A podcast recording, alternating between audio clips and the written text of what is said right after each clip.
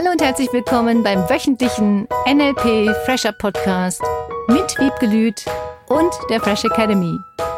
Dein Podcast, damit du das Beste für dich und die Welt erreichst. Schön, dass du da bist. Hallo Wiebke. Hallo Philipp. Herzlich willkommen zum Fresh Academy Podcast. Herzlich willkommen, du da draußen. Eine weitere Folge, ein weiterer Mittwoch. Yes. Heute mit einem ganz besonderen Lieblingsthema von mir. Da bin ich gespannt. Auf den letzten Drücker. Hm. Okay. Ja, nee. Doch, ist gut. Ich liebe es. Was? Auf dem letzten Drücker Dinge Yep. zu tun? Yep. Damit habe ich verknüpft zum Beispiel ähm, voller Fokus auf eine Sache, weil anders komme ich dann nicht mehr vorwärts, wenn ich tatsächlich bis zur letzten Sekunde warte. Das heißt, du zwingst dich in die Fokussierung. Das ist, wenn ich jetzt mir die positiven Seiten von diesem Verhalten Mhm. äh, angucke und nur das sehe. Genau, wir machen mal, das machen wir mal zusammen. Was sind die positiven Absichten hinter auf den letzten Drücker machen? Genau. Du fokussierst dich auf eine Sache. Was ist es noch? Du bist dir sicher, dass du es hinkriegst. Oder? Da ist dieses Müssen, ist einfach so riesig groß. Mhm. Du musst es hinkriegen. ich, genau, ich muss es hinkriegen. Mhm. Ja. So, und wenn du es hinkriegst, sagst, boah, jetzt muss ich das hinkriegen, dann macht das natürlich eine hammercoole Glücksgefühlausschüttung, sobald du es hinbekommen hast. Ja. ja, in dem Moment noch nicht, beziehungsweise habe ich die gerade gesucht. Ja, voll, stimmt. Das stimmt. ist eine hammercoole Erfolgsgeschichte dann, die du geschrieben hast. Das heißt, ich habe mir da einfach nur eine irgendeine komische Strategie antrainiert. Das ist eine tolle Strategie. Also Aha. wir sagen ja im NLP, es gibt keine Strategie, die nicht in irgendeinem anderen Bereich sinnvoll ist. Hm. Und die auf dem letzten Drücker ist super. Für bestimmte Dinge. Mhm. Sie ist nicht immer ganz entspannend und in dem Moment vielleicht sehr unter Druck setzend und nicht so glücklich machend, weil die ganze Zeit das Gefühl des, was hat man früher so gesagt, des Damoklesschwertes Mhm. über einem schwebt. Bekommst du es jetzt noch hin oder nicht? Genau. Und dieser Adrenalinstoß, der ja auch Mhm. dadurch ausgelöst wird, macht ja Gefühle von Mhm. Volle Kraft voraus. volle Kraft voraus und du schaffst das. Das ist natürlich ein Verhalten, was wir uns in der Schule beigebracht haben. Auf den letzten Drücker lernen für die Arbeit. In Bayern in der Schule hat mir das hier ganz gut gefallen bei den Kindern, dass die sich auf jede Stunde vorbereiten mussten, weil sonst eventuell die Extemporale, eine außer der normalen Zeit geplante Testüberprüfung stattfinden konnte. Dadurch haben sich die Kinder viel mehr vorbereitet auf jede Stunde, als dass sie nur für die Klassenarbeit gelernt haben. Hm. Was den riesen Vorteil hatte, dass sie nicht so viel auf den letzten Drücker lernen mussten, weil sie sich die ganze Zeit mit dem Thema beschäftigt haben. Mhm. Das fand ich ein tolles System. Und ich finde ja manchmal schon, dass das echt Spaß macht, Dinge noch hinzukriegen, obwohl es gefühlt unmöglich ist. Schon. Hm. Und das ist der große Nachteil. Und ich glaube, dass viele Menschen dann auch die Prioritäten vorher verschieben. Sie wissen, sie haben eigentlich das zu tun. Und so wie du es gesagt hast, der Druck von außen, es muss jetzt fertig werden bis zu diesem bestimmten Zeitpunkt, der ist dann so groß, dass die Menschen dann sagen, dann machen sie es halt. Hm. Ich bin gerade total nachdenklich, weil ich mich frage, in welchen Situationen ich da tatsächlich so nach diesem Schema, ich mache alles auf Mhm. den letzten Drücker arbeite. Wie du gesagt hast, ist mir bewusst, dass es für manche Situationen bessere Verhaltensweisen gibt. Noch bessere. Noch besser. Und wenn ich es jetzt mal so auf körperlicher Ebene wieder betrachte, wenn ich Übungen mache, die im Grunde dazu dienen, dass mein Körper einsatzfähig ist, dass Mhm. der einfach Energie hat und das auch dauerhaft und langfristig, dann ist diese Strategie jetzt auf den letzten Drücker schnell nicht zielführend. Null. Ganz deutlich wird es für mich in der Frage, wie gestalte ich mein Leben? Und auf den letzten Drücker dafür zu sorgen, dass ich ein schönes, erfolgreiches Leben Mhm. habe Hm. und alles aufschiebe auf, wenn ich pensioniert bin, wenn ich in Rente bin, dann Ja. erlaube ich mir was, dann fange ich an zu leben. Äh, Das ist für mich so das Paradebeispiel, ja, dass ich es anders machen möchte. Das ist inzwischen der Riesenunterschied zwischen den Generationen. Es gibt heutzutage viel mehr Menschen und viel mehr junge Leute, die sagen, ich möchte eben nicht mehr erst, wenn ich in Rente gehe, das und das erleben. Ich möchte nicht mehr so viel arbeiten und weniger Freizeit haben und diesen Ausgleich mehr zu leben, um jeden Tag mehr zu genießen, das ist viel mehr in unser aller Leben gekommen, dadurch, dass viele der jungen Leute sagen, ich habe einfach darauf keine Lust mehr. Mhm. Und dazu gehört auch auf dem letzten Drücker gesund zu sein, sich mhm. gesund zu ernähren. Ich kenne immer mehr Menschen, die wirklich darauf achten, sich gesund zu ernähren. Und das machen natürlich viele auf den letzten Drücker, auch beim Thema Gesundheit. Dass sie sagen, wenn sie krank sind, dann essen sie den Apfel und dann achten sie darauf, dass sie mehr Salat und Gemüse essen und schieben das so ein bisschen raus, vielleicht in manchen anderen Zeiten.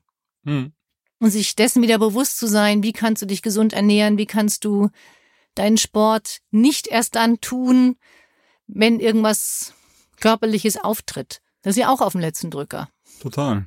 Das ist auch so ein gewisser Glaubenssatz, der da in der Gesellschaft drinsteckt. Könnte mein Leben zum Beispiel erst verändern, wenn dann irgendein einschneidendes Erlebnis mhm. passiert. Und zu merken, dass es im Grunde jeden Tag und gerade die kleinen Dinge sind, die sich mhm. dann so tagtäglich aufsummieren dass da so kleine Stellschrauben zu wirklich riesigen Veränderungen im Lebensgefühl mhm. führen. Ich habe das selber neulich an mir erlebt, dass ich gedacht habe, ach, ich mache mal eben andere Dinge auf den letzten Drücker und habe dann zwei Wochen lang nicht den Sport gemacht, den ich mir für meinen Rücken, für meinen Bauchmuskel wünsche. Mhm.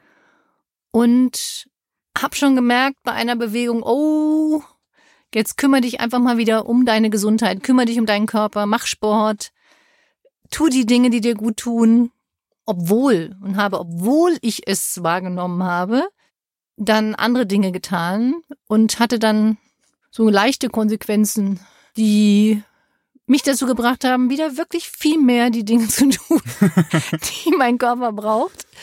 Und war ein bisschen unangenehm die Zeit. Hm. Und den Fokus zu bewahren, gerade bei solchen Projekten, ist gleich die Gesundheit und der Körper. Das ist ja auch ein Projekt, das wir haben. Und dieses Projekt nicht als kurzfristiges Projekt zu sehen auf dem letzten Drücker, sondern wirklich das zu planen und sagen, wie ernährst du dich gesund? Wie sorgst du dafür, dass du dich körperlich bewegst? Wie sorgst du für deine geistige Gesundheit? hörst Podcasts zum Beispiel oder liest Bücher und tust dir auch in der Richtung gut. Wie hast du dir da geholfen an der Stelle? Dass du gemerkt hast, ich müsste, ich sollte, ich wollte. Mhm. Und diese Brücke zu bauen hin zu diesem, ich sorge wieder für mich, ich mache das im Alltag. Wie hilfst du dir da? Menschen verändern sich ja aus zwei Gründen, große Ziele oder große Schmerzen. Und da hatte ich große Schmerzen. Mhm. Und ich will die Schmerzen einfach nicht haben. Und ich weiß, wie ich diese Schmerzen verhindern kann, indem ich einfach vorbeugend Bauchmuskeltraining, Rückenmuskeltraining mache, ganz speziell, zusätzlich zu dem anderen Sport. Wenn ich das schleifen lasse oder weil anderes mehr Spaß macht, dann gibt es Konsequenzen. Und bei mir sind diese Konsequenzen relativ schnell. Das merke ich innerhalb von zwei, drei Wochen. Und dann hänge ich mir einen Zettel hin, mach Sport. mach deinen Sport. Raff dich auf, mach. Es tut dir gut. Genieße es. Wirklich, dieses Gefühl danach ist ja so geil. Ich liebe mhm. dieses Gefühl nach dem Sport. Ich liebe es. Es ist wirklich so ein schönes Gefühl und der Tag ist viel fröhlicher, viel schöner, viel entspannter. Ich weiß gar nicht, warum ich es manchmal nicht tue. Mhm. Wenn ich mir dann überlege, warum ich es nicht tue, dann gucke ich mir die Mechanismen an. Manchmal ist es einfach nur Früher hätte ich gesagt, Bequemlichkeit. Und manchmal ist es einfach nur Prioritäten verschieben. Mhm. Dass ich dann sage, alles andere ist wichtiger, als mich um meinen Körper und meine Gesundheit zu kümmern und es gibt nichts Wichtigeres. Und auch da wieder ist es ja so eine Sache des Bewusstseins und mm. wo du gerade sagst, Prioritäten verschieben. Mal übertragen auf ein anderes Bild. Ist mein Kontostand immer bei minus 1000 Euro? Ist er immer bei 0 Euro? Mhm. Oder ist er immer bei 10.000 Euro? So, wo mhm. ist meine Baseline?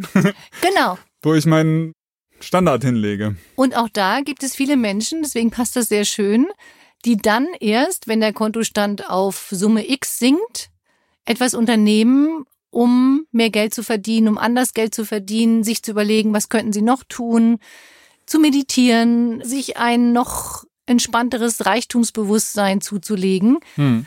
Auch da gibt es das auf dem letzten Drücker. Und die meisten Dinge auf dem letzten Drücker zu tun, macht in meiner Vorstellung unzufrieden. Weil das diesen Stresslevel erhöht, diesen, ich muss das noch eben schaffen. Auf der einen Seite ist es ein super tolles Gefühl, diese Dinge noch schaffen zu können.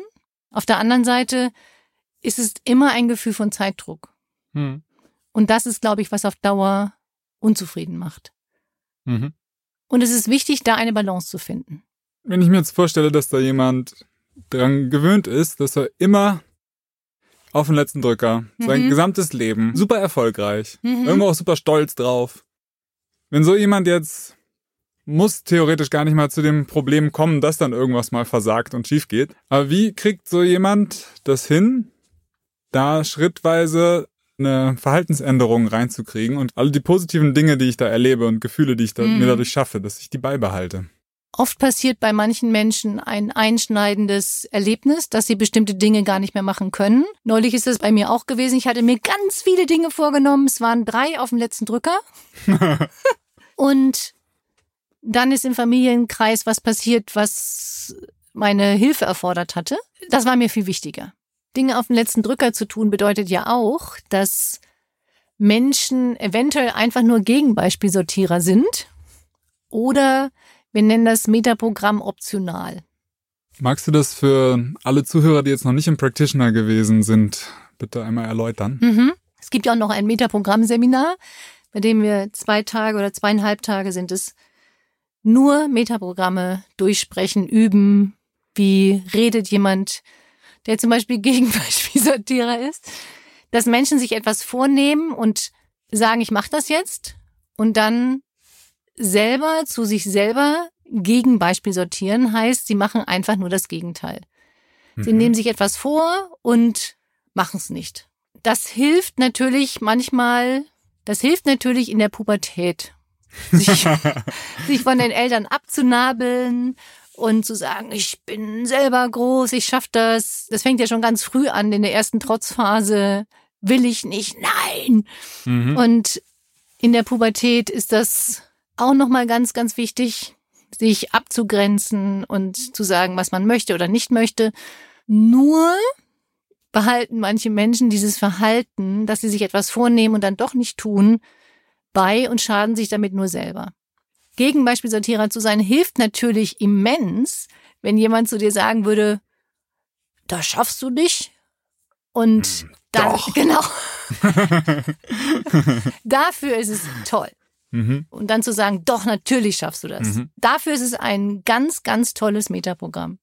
Nur wenn sich das dann gefühlt bei manchen Menschen verselbstständigt hat, dass sie sich immer wieder was vorgenommen haben und dann es doch nicht tun, ist es ungünstig. Und die dürfen das wirklich planen wenn sie dann ihre innere Stimme hören, die dann sagt, hm, vielleicht mache ich doch was anderes, dann zu sagen, du machst das jetzt. Oder sie könnten auch zu sie sagen, ich glaube nicht, dass du es hinkriegst.